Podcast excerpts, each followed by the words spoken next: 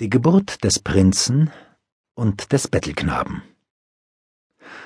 An einem Herbsttag in der zweiten Hälfte des 16. Jahrhunderts wurde in der Stadt London einer armen Familie namens Kenty ein Knabe geboren, der ihnen nicht erwünscht war. Am gleichen Tag wurde in London ein anderes Kind geboren, das seinen Eltern sehr willkommen war. In der Tat, ganz England freute sich über alle Maßen. Das Volk hatte die Geburt dieses Knaben so sehr herbeigesehnt und zu Gott darum gebetet, dass nun, als er endlich da war, jedermann vor Freude fast verrückt wurde. Menschen, die sich kaum kannten, umarmten und küssten sich auf der Straße. Und das war kein Wunder, war doch der Neugeborene der Thronfolger Edward Tudor, der erste Sohn des Königs. Niemand arbeitete, und hoch und niedrig, arm und reich feierte und tanzte und sang. Die Stadt London bot ein sehenswertes Bild. Von allen Balkonen und Dächern wehten bunte Fahnen, prachtvolle Umzüge wurden veranstaltet, und nachts brannten an jeder Straßenecke Freudenfeuer, um die sich scharenweise fröhliche Menschen drängten.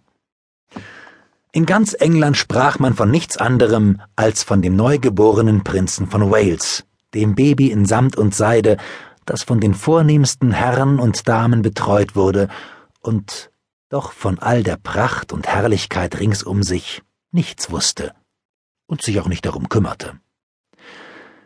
Niemand aber sprach von Tom Canty, dem anderen Baby in seinen Lumpen, außer der bettelarmen Familie, für die seine Ankunft nur eine neue Sorge bedeutete.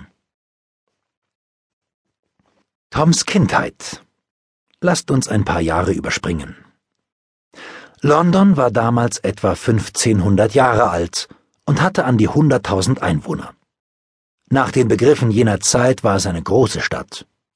Die Straßen waren eng, winklig und schmutzig. Besonders im Viertel nahe der London Bridge, der alten Brücke über die Themse, wo Tom lebte.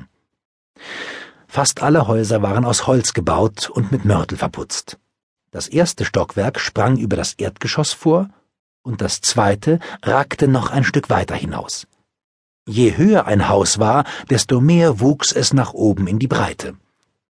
Die kleinen Fenster mit ihren in Blei eingefassten Butzenscheiben und die rot, blau oder schwarz gestrichenen Holzbalken in den Mauern gaben den Häusern ein malerisches Aussehen.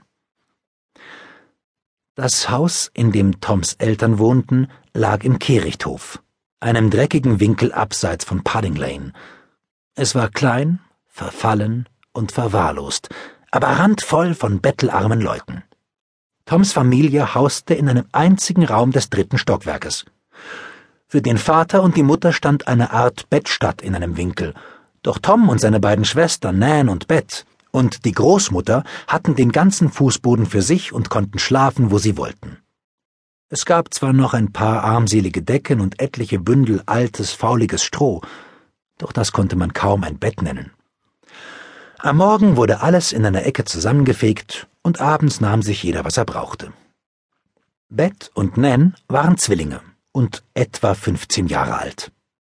Zeit ihres Lebens hatten sie nichts anderes kennengelernt als Schmutz und Lumpen, und gleich der Mutter waren sie vollkommen ungebildet, aber gutmütig und warmherzig.